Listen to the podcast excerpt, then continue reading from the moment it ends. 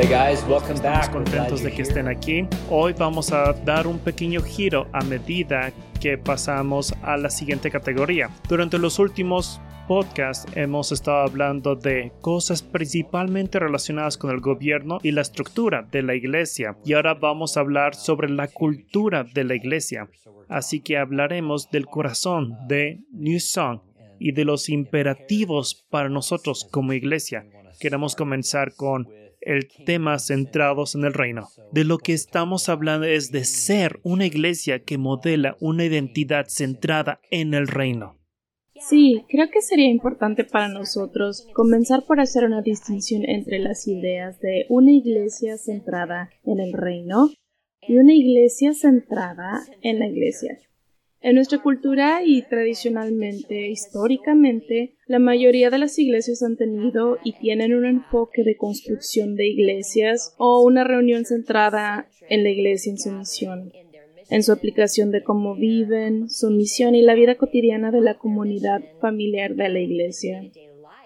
¿Qué queremos decir con una iglesia centrada en la iglesia. Si observas las iglesias a tu alrededor, puedes elegir una de cualquier lugar de tu vecindario local y ver cómo están estructuradas en la forma en que viven sus vidas en conjunto como iglesia.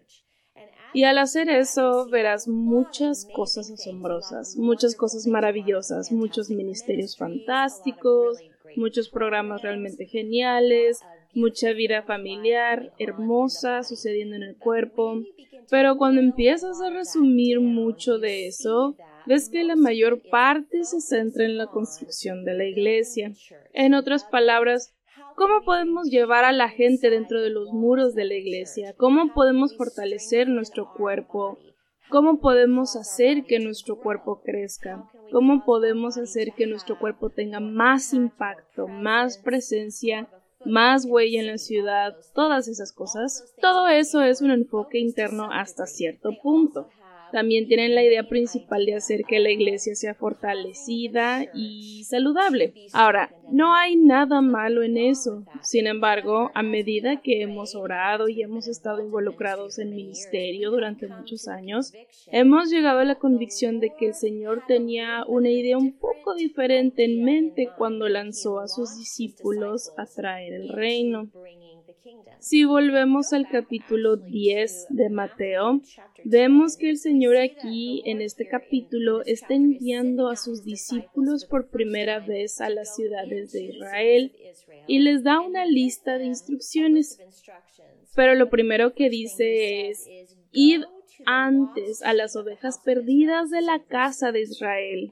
Esto está en el versículo 6. Y en el versículo 7 dice, y yendo predicad diciendo, el reino de los cielos ha llegado, sanad enfermos, limpiad leprosos, resucitad muertos, echad fuera demonios. Y luego continúa dando más instrucciones entonces. Su primera instrucción a sus discípulos, cuando los envía de misiones, por así decirlo, es que les dice, hey muchachos, es hora de que hagan una proclamación al pueblo de Israel. Y esto es lo que quiero que digas. Quiero que les digas que el reino de los cielos está cerca. En otras palabras, el reino de los cielos está aquí. Y luego quiero que les demuestres cómo es el reino de los cielos. No basta con decirlo, tienes que hacerlo, tienes que vivirlo. Entonces, para demostrar eso, quiero que sanes a los enfermos, quiero que resucites a los muertos, quiero que limpies a los leprosos, quiero que expulses demonios. De esa manera, el pueblo de Israel, tus parientes, sabrán cómo es realmente el reino de los cielos. Ahora, si avanzamos hasta el final del libro de Mateo, Mateo 28, llegamos a ese pasaje que la mayoría de la gente conoce como la Gran Comisión. Y en la Gran Comisión vemos que ahora Jesús, el Señor, ha resucitado está dando a sus discípulos las instrucciones finales. Y sus instrucciones finales son, se me ha dado toda autoridad en el cielo y en la tierra. Por tanto, vayan y hagan discípulos de todas las naciones, bautizándolos en el nombre del Padre y del Hijo y del Espíritu Santo, enseñándoles a obedecer todo lo que les he mandado a ustedes, y les aseguro que estaré con ustedes siempre hasta el fin del mundo. Así que aquí está el último conjunto de instrucciones de Jesús a sus discípulos. Y en realidad no son tan diferentes de su primer conjunto de instrucciones. Su primer conjunto de instrucciones misionales para sus discípulos Y lo que tienen en común es esto. Él los está enviando a ir a la tierra y a ser discípulos. En otras palabras, para que puedan duplicarse en la tierra y levantar a aquellos que me conocerán, que caminarán como portadores del reino y que pueden hacer lo mismo una y otra vez, duplicándose una y otra vez, levantando más discípulos. Entonces, la misión no ha cambiado mucho excepto que ahora él dice, adivinen qué, pueden llevar las buenas nuevas. No solo está aquí el reino de los cielos, sino que también vas a ser discípulos en mi nombre. Y Chris y yo creemos que esas instrucciones que dio no han cambiado. No han cambiado en los dos mil años transcurridos desde que Él nos introdujo en esa era de ir y hacer discípulos. Desafortunadamente, lo que vemos ahora en nuestra sociedad postmoderna es que sí, las iglesias todavía quieren hacer discípulos, pero en lugar de tener un enfoque en el reino, hemos comenzado a enfocar todos nuestros esfuerzos en edificar la iglesia para que se vuelva fuerte y efectiva dentro de las cuatro paredes de la iglesia y luego enviando emisarios, por así decirlo, de la iglesia para ir a cumplir esta gran comisión. Sí, ¿y cómo sucedió esto? Esta es una de las cosas que nos preguntamos constantemente al evaluar cómo se ve la iglesia principalmente. Y en nuestra experiencia lo que hemos visto es que uno de los mayores obstáculos para la mayoría de las iglesias que les impide llegar a esta mejor conclusión es que construimos este universo y vivimos dentro de él. Y nuestra expectativa es Ok, dejemos que el mundo entre a nuestro universo y que nos conozcan por quiénes somos y que representa esta iglesia en particular y sepan cuán maravillosas son las cosas aquí adentro, en lugar de salir, en lugar de tener un enfoque hacia afuera. Y no creo que eso sea intencional, creo que las iglesias terminan en ese lugar. A menudo nos disparamos en el pie debido a nuestro enfoque en hacer que la iglesia sea mejor para los feligreses. Y en lo que eso resulta, tan pronto que tengamos la mentalidad de complacer a los que asisten, complacer a las personas que se presentan a la iglesia, eso rápida y exponencialmente se nos sale de control. Sí, y muchas veces lo que podemos ver, y no es difícil de encontrar, es esta mentalidad de complacer a la congregación. En otras palabras, como dijo Chris, ¿cómo podemos hacer que esta sea la experiencia de iglesia más increíble que hayas tenido? Y desafortunadamente, una de las razones por las que vemos que esto sucede es algo muy sutil, en su mayoría omitido, a veces completamente oculto en la mente del personal de la iglesia. Otras palabras, ni siquiera ellos mismos son conscientes de ello. Esta actitud de competencia queremos hacer que nuestra iglesia sea realmente fantástica, asombrosa para que vengas a nuestra iglesia, para que nuestra iglesia crezca, tenga el mayor impacto, para que sea la mejor en la ciudad, para que nosotros podamos tener el ministerio más poderoso, para que realmente podamos cumplir con nuestro llamado. Bueno, lo que eso hace es que de esta manera muy sutil comienza a enfrentar a cada iglesia contra la otra. Y luego se trata del intercambio de ovejas, como hemos hablado en episodios anteriores. Así que esta es la competencia de la que estás hablando y que en realidad nos lleva más a centrarnos en ganar otros creyentes en lugar de centrarnos en salir y disipular a los perdidos. Correcto. Incluso si comenzamos con la motivación de querer atraer a los perdidos, querer tener un programa juvenil fenomenal para atraer a los jóvenes de nuestra ciudad, o un programa fenomenal para solteros o para niños realmente fantástico, muchas veces en lo que eso degenera es en este método de competir por cuerpos en las bancas.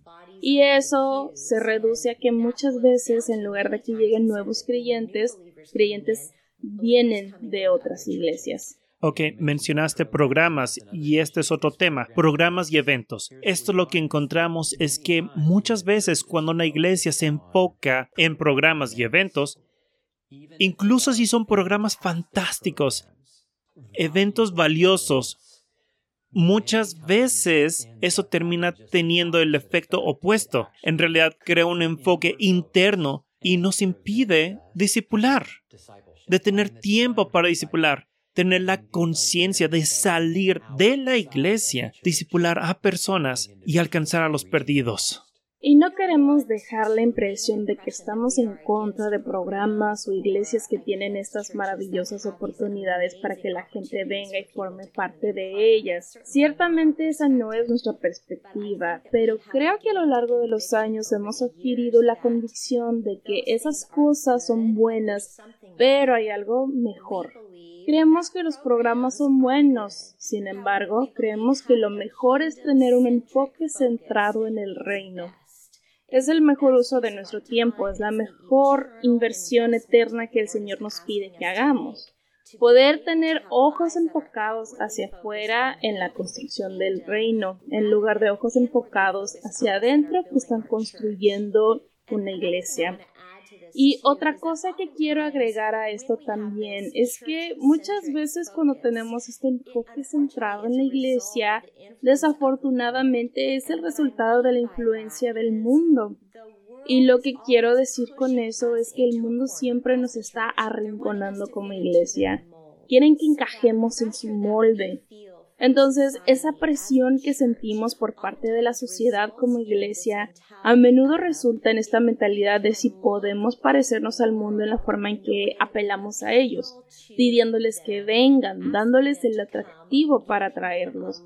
Y les damos la sensación de que somos como tú. Tenemos el factor genial, tenemos el factor diversión, tenemos el factor de relación íntima profunda, pero también tenemos el factor de sin presión.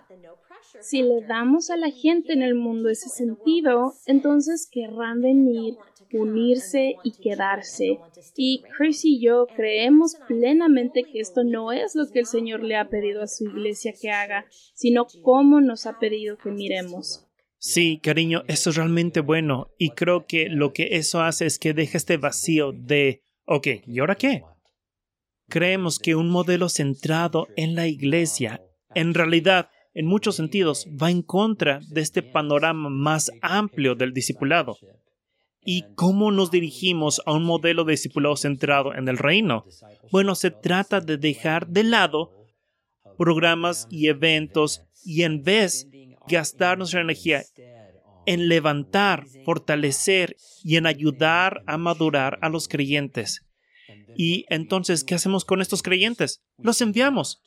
Y así es este flujo constante de identificar dones, elevarlos, madurarlos, entrenarlos y enviarlos en lugar de una especie de una de las cosas que la iglesia ha desarrollado a lo largo de los años es una especie de mentalidad de acaparamiento. Y tal vez esto se debe al factor de competencia que mencionaste antes porque si tenemos mejores personas, si tenemos más evangelistas, si tenemos mejores maestros, si tenemos el mejor programa para niños, etcétera, va a venir más gente. A diferencia de la idea de cómo levantar y enviar a más personas. Y si nuestro enfoque está en el discipulado, entonces así es como nos comportamos juntos en la iglesia. Sí, y creo que si miramos la cultura actual de la iglesia, no es difícil ver que esta mentalidad centrada en la iglesia, que construye la iglesia en lugar de construir el reino, en realidad ha hecho lo contrario. Ha tenido en la iglesia el efecto opuesto al que pensábamos que tendría. Y esto es lo que quiero decir con eso. Desafortunadamente, y lo que es muy doloroso para nuestros corazones al ver esto y observarlo, tenemos iglesias en toda nuestra nación llenas de creyentes débiles y anémicos, creyentes que no conocen la palabra de Dios, creyentes que no conocen el poder del Espíritu Santo y creyentes que en realidad no viven esas cosas en las calles de tal manera que se vuelven irresistibles para las personas con las que están en comunidad. Y esa gente dice, quiero lo que tú tienes. En cambio, tenemos edificios llenos de gente que viene a entretenerse, que viene a llenarse.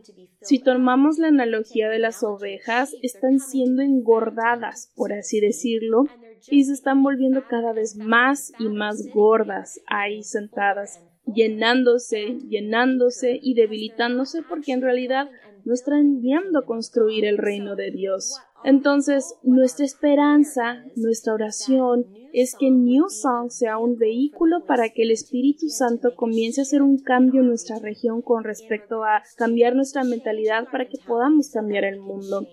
Comenzamos a dejar de pensar en cómo edificamos la iglesia y, en cambio, enfocamos toda la energía y el esfuerzo de nuestro corazón en saber cómo edificamos el reino de Dios. De hecho, Jesús dice en Mateo cuando habla con Pedro, Pedro, sobre esta roca edificaré mi iglesia. Y esto es algo que si pasas tiempo con Chris y conmigo nos escucharás decir, el Señor mismo ha declarado que Él será quien edifique la iglesia. No tenemos que asumir esa carga sobre nosotros mismos. No tenemos que tener esta idea o esfuerzo de cómo mejorarlo, cómo lo hacemos más grande, ¿Cómo hacemos para que tenga el impacto que queremos que tenga? En cambio, nuestra responsabilidad es salir y construir el reino de Dios, predicar, hacer discípulos, desatar el poder de Dios en las calles y en cada vecindario en el que estemos y en cada mercado en el que estemos,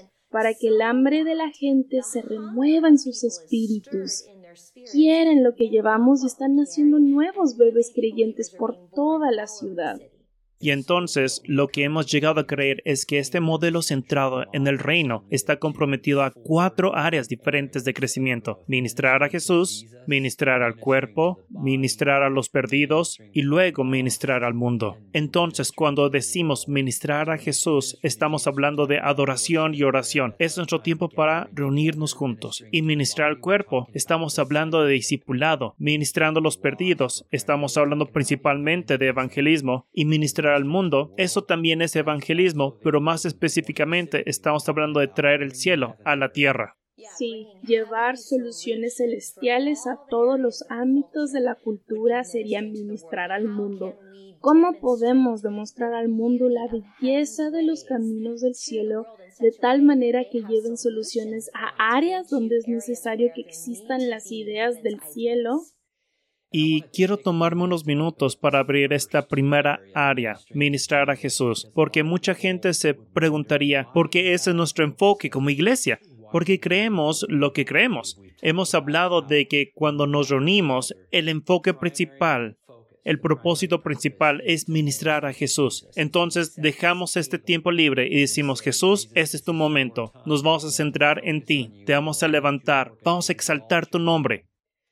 Creemos que todos estos elementos son importantes y tienen que suceder en como en lo que debemos centrarnos, como predicar el Evangelio a las naciones, evangelizar a los perdidos. Creemos que estas cosas surgen naturalmente de ministrar a Jesús. Me recuerda que en Apocalipsis hay una escritura bastante famosa en el tercer capítulo, versículo 20. Dice, He aquí yo estoy a la puerta y llamo. Y si alguno oye mi voz y abre la puerta, entraré y comeré con él, y él comerá conmigo. Y quiero recordarles que esta escritura no se dirige a los perdidos, se dirige a la iglesia. Este es el mismo Jesús invitando a la iglesia, ven a cenar conmigo, a tener comunión conmigo, construyamos una relación juntos. No me cierres, déjame entrar. Y creemos que ahora mismo estamos en una temporada en la que debemos buscar esto con todo nuestro corazón, buscar la intimidad con Jesús, hacer que eso sea la prioridad de nuestro tiempo de reunión juntos y ver lo que fluye de eso. Y luego reconocer qué hay en su corazón como Él quiere que se vea la enseñanza, como Él quiere que se vea lo profético. Y esto al salir de exaltar a Jesús en amor. Sí, todo fluye de la intimidad. Y creo que cuando nos tomamos el tiempo para poner esa mesa para Jesús y entramos en este momento de cenar con Él que tenemos al reunirnos como cuerpo colectivo, todo comienza a cambiar y el corazón de Jesús comienza a ser liberado conforme lo honramos mientras le preparamos el camino.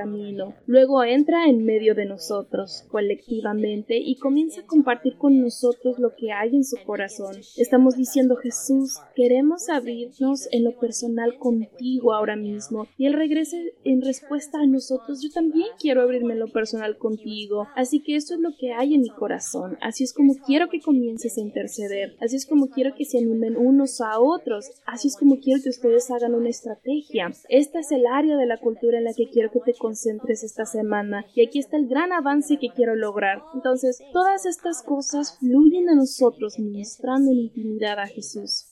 Una última cosa sobre este tema. Creo que hay una metáfora de esto en las escrituras, en el Nuevo Testamento, de, de dónde se encuentra la iglesia hoy con respecto a este tema de estar centrado en el reino versus centrado en mí o centrado en la iglesia. Y eso es en las historias relacionadas con María y Marta. Tenemos tres o cuatro episodios en el Nuevo Testamento, en los Evangelios, de interacción entre Jesús, María y Marta.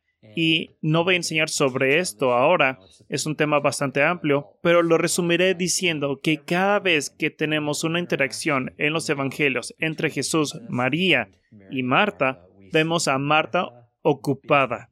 Vemos a María ministrando a Jesús literalmente de rodillas a los pies de Jesús en cada interacción.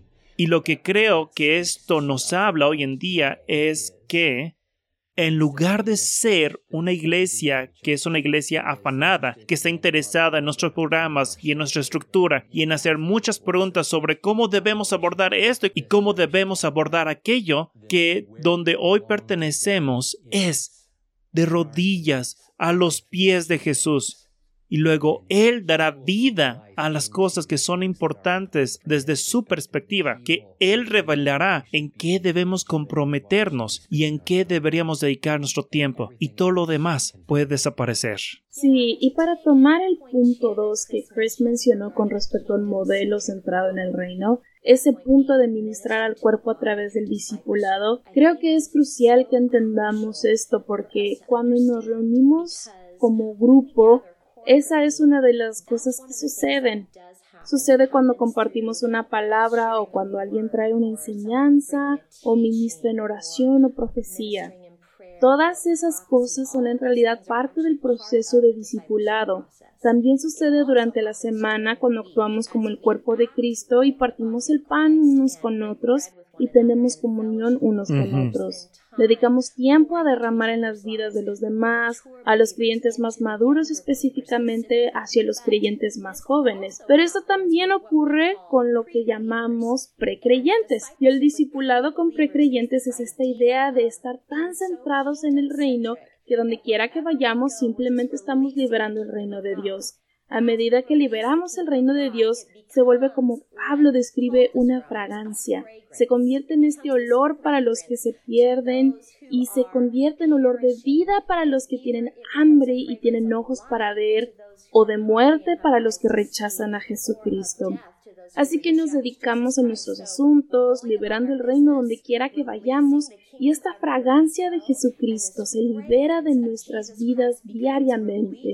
Esa fragancia en realidad es el primer paso hacia el discipulado para los precreyentes. Entonces, tomemos el ejemplo de que estamos en Lowe's y estamos comprando algo en Lowe's vamos a comprar algo para el proyecto de nuestra casa que estamos haciendo y entablamos una conversación con el joven que está mezclando nuestra pintura. Y mientras hablamos con él, que está mezclando nuestra pintura y comenzamos a hablar sobre nuestro hogar y la iglesia que se reúne en nuestro hogar, o comenzamos a hablar sobre testimonios de lo que Jesús ha hecho tal vez y cómo nos dio nuestro hogar, cualquier cosa que comience a fluir fuera de nosotros, este hombre que está mezclando nuestra pintura comienza a oler la fragancia de Jesucristo. Luego, cuando regresamos y comenzamos a construir una relación con Él, comenzamos a hablar con Él sobre nuestras vidas y cómo Dios está moviendo en nuestras vidas y Él se interesa en eso y quiere conversar sobre eso porque su corazón está siendo conmovido por el Espíritu Santo. Todas esas cosas que estamos depositando en Él a través de la conversación y la interacción son en realidad discipulado en la verdad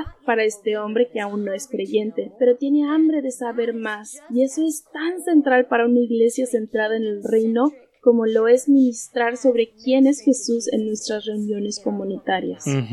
Amén, eso es realmente bueno y de hecho vamos a abrir un poco más de esto en los próximos episodios y hablaremos sobre cómo ministrar a los perdidos y sobre el evangelismo y la oración de poder y cómo se ve eso. Y tenemos mucho que discutir ahí, pero esto es suficiente para el tema de una iglesia centrada en el reino. Queremos agradecerle por acompañarnos y esperamos con ansias para el próximo tema. Hasta la próxima.